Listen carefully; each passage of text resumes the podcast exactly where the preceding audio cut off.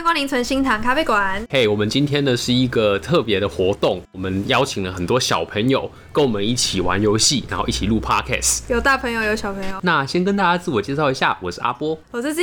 那我们也请现场的大朋友跟小朋友来跟大家自我介绍一下。我是张允君，我是仔仔，我是 Q 甲。Hello，大家好，我是默默。好、啊，还有一个，还有一个，我是阿迪亚。那今天呢，我们玩了三个我们小时候常常玩的游戏，是想要跟大家来介绍这一些童年的回忆。然后还有呢，小朋友在玩游戏的过程之中，觉得哪边很好玩，或者是很有印象的地方，来跟大家说。大家早上玩的开心吗？好开心哦！这个太夸张了，有一点。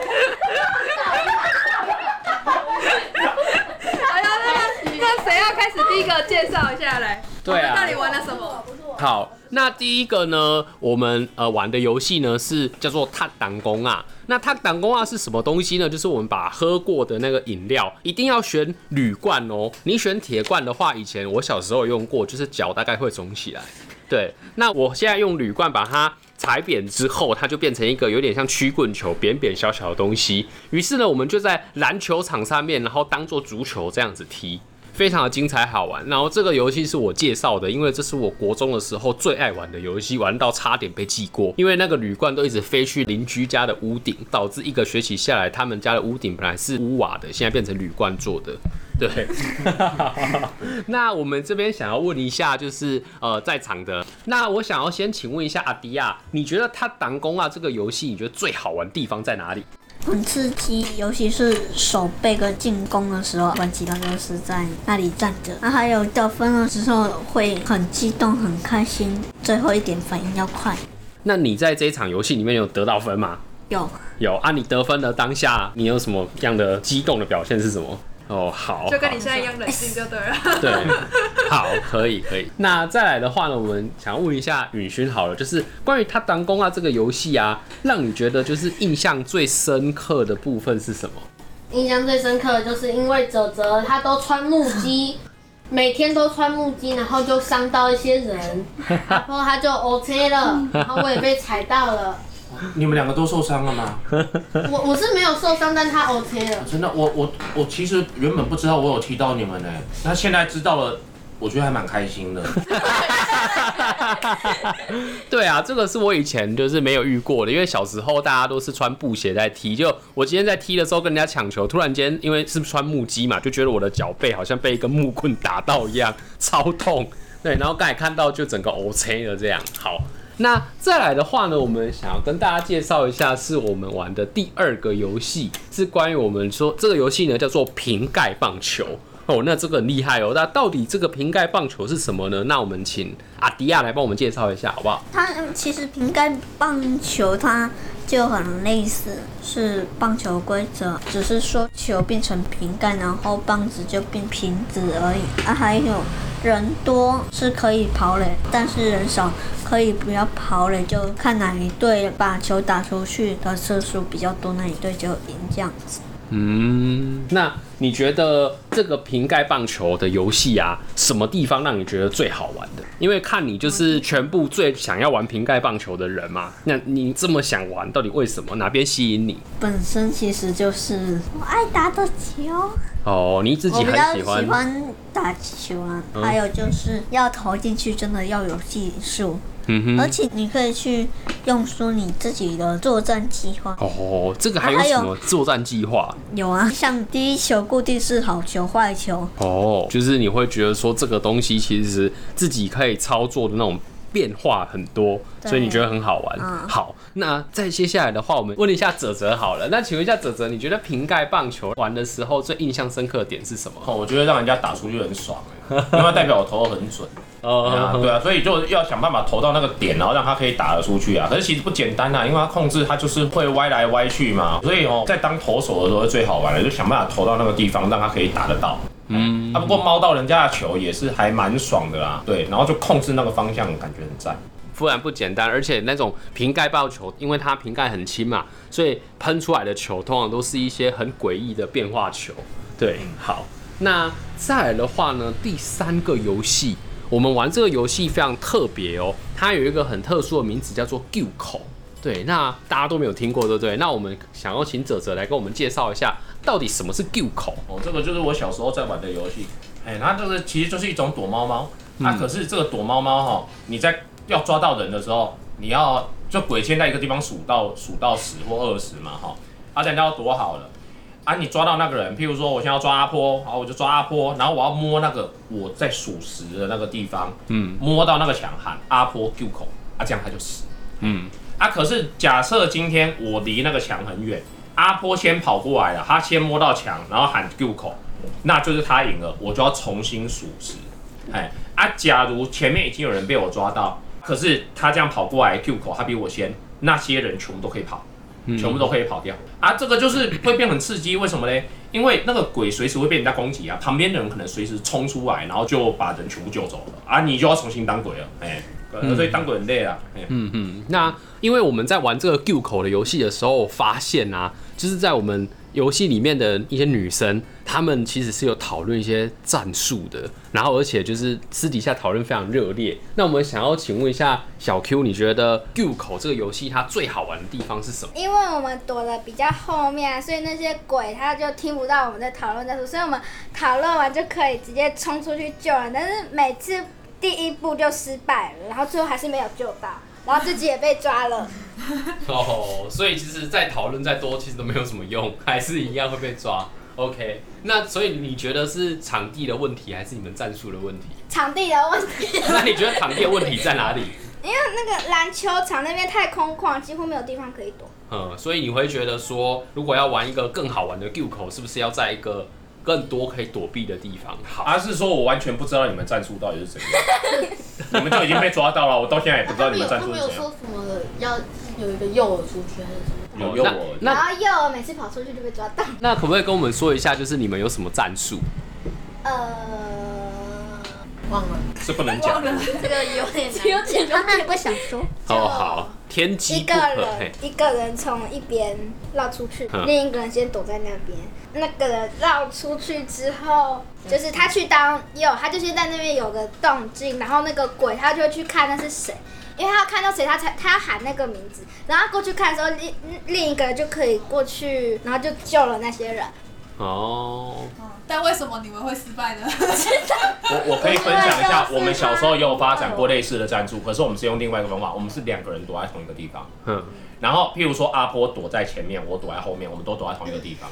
鬼过来，他会先看到阿波，对不对？他一定会吓到，然后马上就回头要回去阿波 Q 口，对不对？这个时候我就冲出去。嗯。可是他那时候没有先反应到看到我，对不对？所以我他在喊阿波 Q 口的时候，我已经在后面，我已经追过来去摸到墙了。所以我就把所有人都救走了。可是他也可以马上喊四。如果他反应有那么快，那就不行了。对。对对，他如果是阿波是者阿波者的他如果这样子，那我也没辙了。哎，对，只是这是一招啦。哎呀，有一招是这样子。那最后，因为我们这样就是有讨论很多的战术嘛，在这过程之中，我发现其实女生玩的都蛮起劲的。那最后，我想要请问一下默默，就是 Q 口的游戏里面，什么部分让你觉得印象最深刻？因为要一边不让鬼去看到我们在哪里，他就没办法喊我们的名字嘛。嗯。然后一边又要讨论战术，所以要一边躲又一边讨论，这个其实还蛮蛮困难的。然后又要一边执行我们刚刚讨论的战术嘛，嗯、所以就要一边躲一边执行，然后一边想刚刚讨论什么，嗯、所以其实还蛮刺激的。嗯，所以。然后又想到我自己有任务在身，要去救救出那些之前被。鬼看到被抓的那些，你是一个这么有大爱的。突然间觉得他很厉害，然后多功处理，还会拯救队友。没错，那个光辉都出来了。我作为一个鬼，抓了这么多人，真的对不起大家。压力会很大。你的压力很大哦。我不知道那叫大还是不大。那我觉得你们很了不起。真的非常的感人。好，那这些游戏你们都有玩过吗？今天还没玩。有一些以前没有，有对，很多以前都没玩过，啊都没玩过，都没玩过。我没有玩过的是瓶盖棒球，剩下两个都玩过。我也是，我有玩过，我好像只有玩过 Q 口而已。哦哦，一罐子。那因为我们刚刚说到，那像今天呐、啊，就是有这种跨越不同年龄层的游戏，但是呢，我们今天还有一个最厉害的东西。新梗啊！今天有一个新梗，是我们这个二零二二年八月十四号发明的全新的游戏。这个游戏叫做阿弥陀佛，阿弥陀佛游戏，非常厉害。那我们有请这个游戏研发人兼总监泽泽来为我们解说一下，这个游戏到底是什么东西？大家免礼，大家免礼。啊，这阿弥陀佛哦，这是怎么样呢？阿弥，我们不需要动作。那动动就是，你看我们这本来是手掌合十在胸前嘛，哈，由上往下劈砍，这动作我们称为什么呢？动。那由左往右劈砍的动作呢？混。那合起来呢？阿弥陀混。这个就是这样，因为我们人在发出招式的时候，本来就应该把招式的名称喊出来，这才是最算是对对手的一个尊敬。好，你像那些动漫里面的人也是讲，你要龟派气功的时候，你需不需要喊龟派气功？要。好，那你什么招式？还有炎杀黑龙波也是要哦。好，我不知道炎杀黑龙波那个日文怎么喊，忘了啊。但是就是要这样把它喊出来。那我们一样，阿弥陀荤，这两声就是这样，一边喊一边砍，把它用出来。那这个招式我也在今天。算是把它发扬光大，然后传授给我们在座的各位学员。好，OK。那各位学员有没有要分享？就是你们在学完这个招式之后，有没有在这个身心灵得到非常大的提升？那我们有请哪一位跟我们分享？好，呃，就是我觉得啊，这个招式是非常的厉害的。你有时候呢，你可以把别人打到昏头，你可以出其不意吓他一跳。你把很诚恳的阿弥陀佛，你也可以对在那种很白目的人上使用。你可以，你在被坏人追的时候，他阿弥陀佛的，阿弥陀佛的，那你这样他就不会抢你的钱了。对，我觉得允勋说的很有道理。这种招式它的秘诀就是在出其不意。你原本以为是善意，但你当场给他当头棒喝，动动位啊。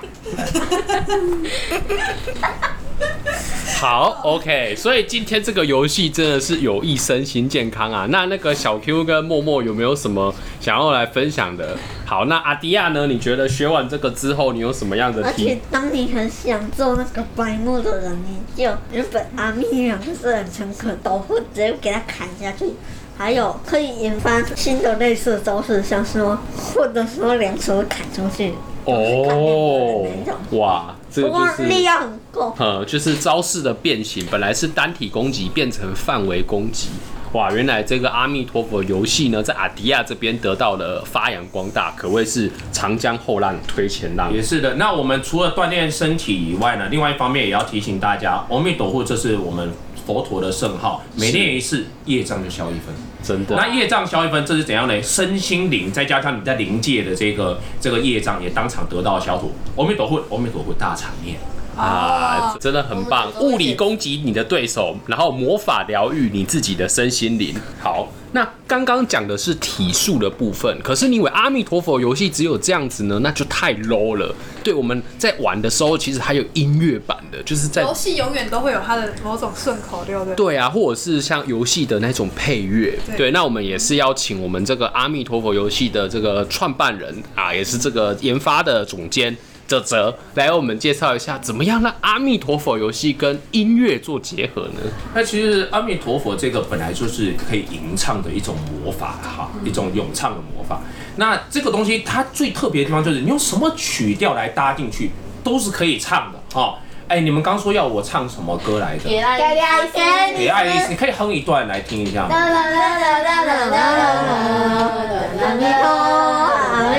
知道《乐色车之歌》这样子的话，你们会听起来觉得好像很不搭嘎，但其实可以的。阿弥陀佛，百搭，绝对没有问题的。南无阿弥阿弥陀佛，阿弥陀佛，阿弥陀佛，南无阿弥阿弥阿弥陀佛，阿弥陀佛，阿弥陀佛，是不是有一种很有灵气的感觉？真的，真的。身心灵都受到疗愈了，对，那大家已经觉得很好玩。接下来呢，会再玩很多跟顺口溜，还有呢这种有趣有意义的内容的这种游戏。那我们就是放在明天。我是不知道有没有很有意义啊，我自己觉得挺有意义的。我是真觉得我全场在讲干话。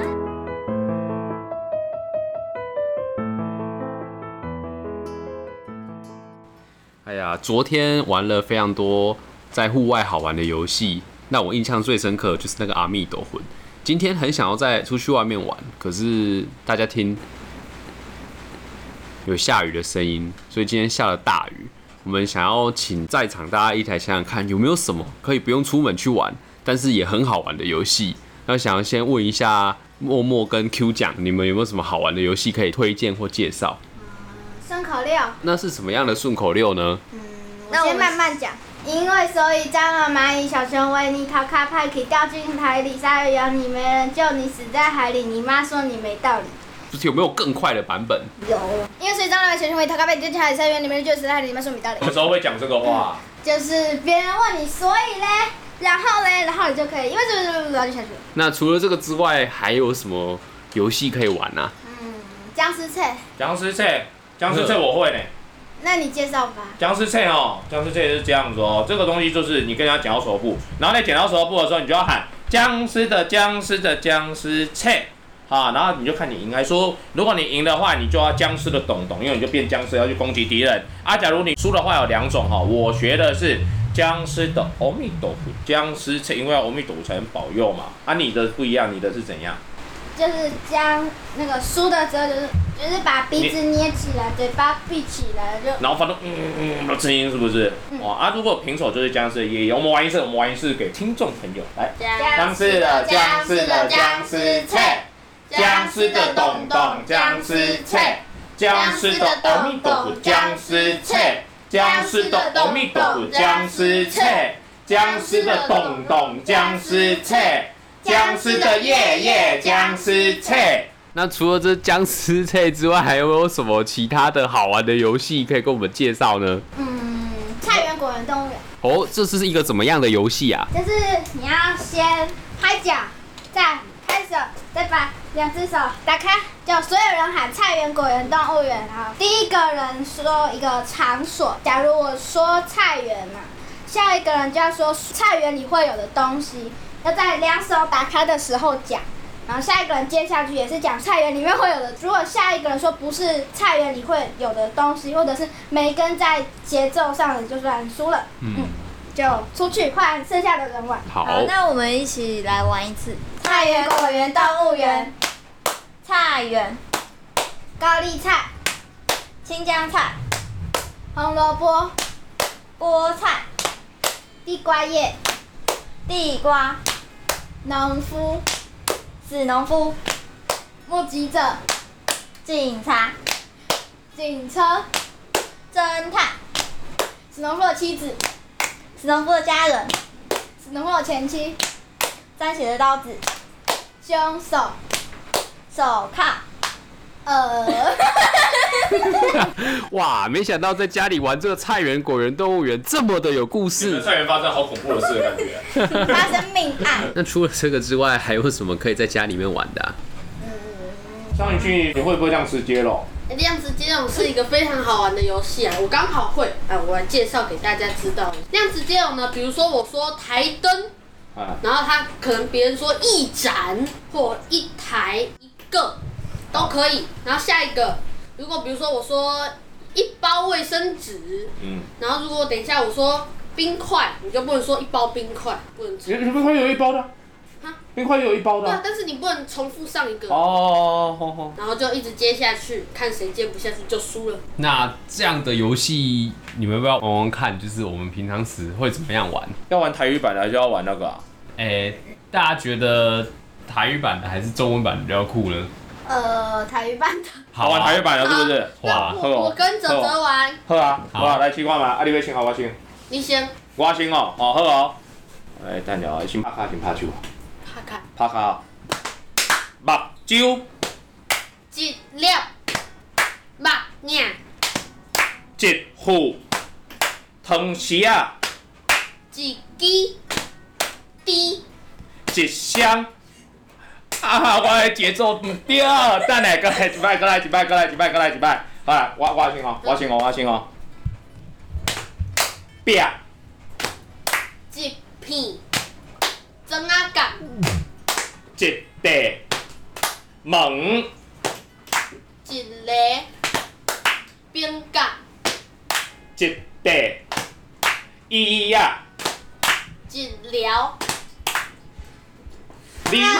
医药。一疗。你唔对啊，我我赢耶！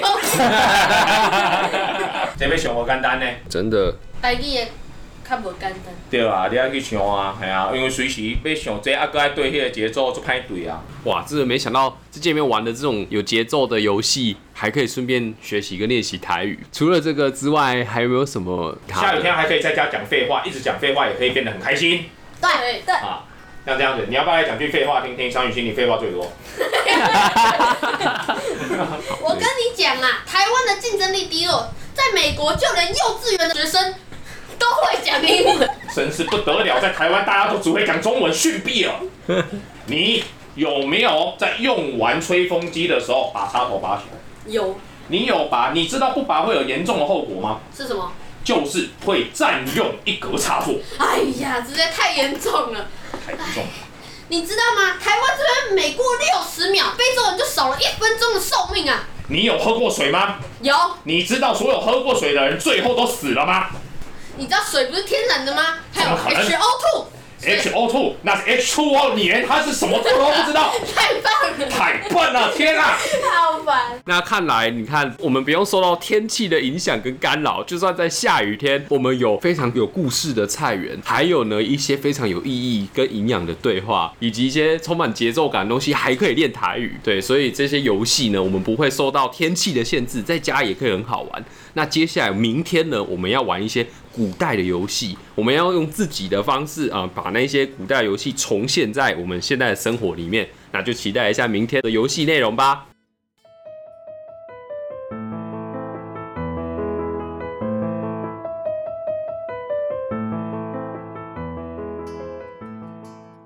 前两天玩完这个游戏之后呢，在第三天跟第四天，我们这个团队开发了一款桌游。那想要请问一下 Q 讲，可不可以跟我们大概介绍一下我们这一款桌游它背后的一些故事还有剧情大概是怎么样？嗯，在一个农场里面，有一个人叫做小波。有一天，他要去替他的菜浇水的时候呢，他看到隔壁的农田躺着一个死人，他就马上报警。这时呢，有一个把布把布车上面卖的那个人叫做慧香，发现他好像跟被害者认识。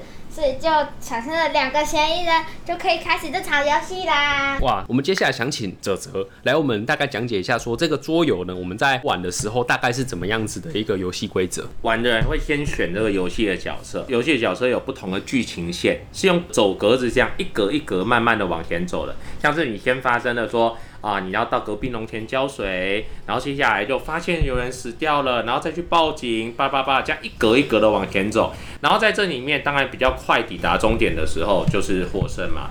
啊，但是哦，每个人的剧情线都有分叉，一边是对的剧情，啊，一边是不好的结局。那你要小心，你不要走到不好的结局那边，啊，你的对手也会用各种方法让你不小心走去。那个不好的结局那边，就是因为这样子会互相闹来闹去，那个故事里面会发生一些你意想不到的事，所以这个游戏就变得很好。好，我想请问一下默默，为什么当初想要发明这个菜园的杀人案件这个游戏？我玩菜园果园动物园的时候，就有讲到那个杀人事件，所以我就想到用这个当故事。接下来的话，我想。访问一下，我们这一次游戏也是犯一个非常关键的灵魂人物，他把游戏走到一个歪的一个方向。那我们要请问一下泽泽，为什么最后这个游戏是用走格子的方式去变成它主要的游戏形式？因为其实哦，在昨天的时候，我们玩了一款很奇妙、很奇葩的游戏，叫做呃瓜牛升学的游戏。那瓜牛升学呢，其实坦白讲，就有一个是瓜牛，然后这瓜牛可螺旋的嘛，对不对？上面就有很多格子，那个格子就让你从幼稚园升到国小，小一、小二、小三、小四、小五、小六，然后有国中，然后接着高中，高中完还去念专科，专科完又念大学，大学完又念研究所，当当当当，最后到了这个蜗牛壳螺旋的核心，你就成为了我们台湾的院长，应该中研院之类的院长啊。说真的，这个游戏我我自己玩的玩蛮崩溃的啊。因为我一下子到研究所，然后又退到高中哈，我不断的被降级，好像在学校念一念，念完就变智障一样，不知道为什么。但是这也有人成功当院长的啊，Q 奖他就成为了院长哈啊，因为玩了这个走格子的游戏，我们就在想说，哎，有没有别的办法可以一样用这样走格子的方式？可是我们是有故事的，那故事不一定要升学之路嘛，升学之路。我把它泼到网络上，都有很多朋友跟我说，他看了以后创伤症候群都要发作了哈，大家都已经读书读得这么痛苦了，还要玩升学之路啊，所以我们就刚好跟啊在前一天玩的这个菜园果园动物园里面的命案两个结合在一起啊，就做出这个游戏。关于这个游戏啊，其实我也是全程参与这个游戏的发想，可是因为里面的团员像默默跟 Q 讲。他们其实很喜欢剧本，平常时候也很喜欢写剧本这件事情。那我想要请问一下 Q 讲说，这个游戏整个大纲的发想跟你平常写剧本的时候有什么不一样？大纲它就大概而已，就一步骤一步骤。然后呢，剧本你要把所有的东西都写出来，对话、动作、场景全部都要写出来。那你觉得这两个东西哪一个比较难？其实写剧本写久也不会觉得剧本很难。所以这个游戏对你常常写剧本来说其实是很简单的不会很不会太简单也不会太平常发挥就可以把一个桌游这样凭空想出来。那我又很常看悬疑剧。了解所以其实大家知道这个游戏是小朋友集合大家力量去把它想出来的我觉得是非常棒的东西。接下来呢我想要请问一下雨勋就是我们后来把游戏设计出来之后啊大家就开始实际这样子测试。那你玩一玩之后你有什么样子的感受？你觉得这游游戏好玩吗？或者是有有什么一些 bug 可以跟我们分享一下？我们一开始玩的时候有非常多的 bug 比如说我们觉得这个地方应该可以做一些路障给别人或者是觉得这边不够好。后来修改完第二次的时候配就是扮演一个角色然后他一直卡在同一个轮回里面然后他说他掉了四部手机大家都非常的紧张后来是很好玩。那你玩这个游戏的时候你你感觉怎么样？你觉得很快乐吗？还是觉得说这个游戏其实有点无聊？我觉得蛮开心的因为我几乎都没有被害我都看别人被害。好 ok 所以有一种看人家陷害就自己很快乐的感觉就是在这个游戏里面可以得到快乐。好我想请问一下哲哲可不可以用一句话给这四天的应对？我觉得可以很认真的玩游戏是一件很难得很珍贵的事。那我想问一下雨勋可不可以用一句话给这四天？我觉得这几天玩的游戏非常的多种，非常的好玩。我以后会努力回想这几天。好，非常适合未来当政治人物，很好。Q 奖呢？可不可以用一句话给这四天？那个英党还有八成的报怨，全部都是褶褶，气死了。我我想问一下默默，那可不可以用一句话呢？给这四天？笑到肚子痛。那我想请问一下佩，可不可以用一句话给这四天啊？校园是一件很累的事。我觉得这个游戏蛮特殊的地方，是因为每一个角色其实都有自己用自己的想法去表达的空间。像是警察质问犯人的时候，警察质问的问题跟犯人答案其实都是每一个人自己自己思考的。所以这个游戏给不一样的人玩，其实每一个。结果跟经验都会是不一样的内容，所以我们才会觉得很好笑，因为彼此的问答之间都有大家自己的个性存在。赞！以上呢就是我们这四天超时代游戏 podcast 的活动。那我们就是从第一天开始，从一些在外面游玩的游戏，然后还有在我们第二天是在室内游玩的游戏，然后跟在接下来我们发明了自己的桌游。那透过游戏呢，其实会发现。学习跟游戏结合，大家都还蛮开心的。过去我们在学校，像我以前在学校当老师的时候，觉得每个学生都愁眉苦脸的，很可怜。可是当我们把这两件事情结合在一起，觉得这四天像大家说的，光笑也是一件很累的事情。好啦，感谢大家的收听。以上呢就是我们这四天。超世代游戏 Podcast 的暑期营队，还有最后我们产出的 Podcast 内容，我们把教育、游戏还有 Podcast 全部结合在一起。应该是一件在台湾没有人做过的事情。还有这集很大一部分的音档，其实都小朋友剪的哦。如果你觉得他们剪的很棒的话，欢迎留言告诉我们。谢谢台南鼠的世哲，谢谢小朋友，谢谢所有来参加的人。那我们下次再见，拜拜，拜拜。好好好，那来来，那那我就补录说，其实还有一个今天发明的游戏。对，好好，那我们大家冷静哦，我们大家冷静哦。好，先来，先来，先来，先来，来来来来，先来，好，你先跳完，你先跳完。等一下，他们你讲的什么油啊？你讲的什么油啊？我笑大笑需要背景音乐。我笑大笑哎，你这样被骂了。 떠올라 뭐 아무 야, 나 우한이야 미토. 어, 어. 아 미토. 아 미토.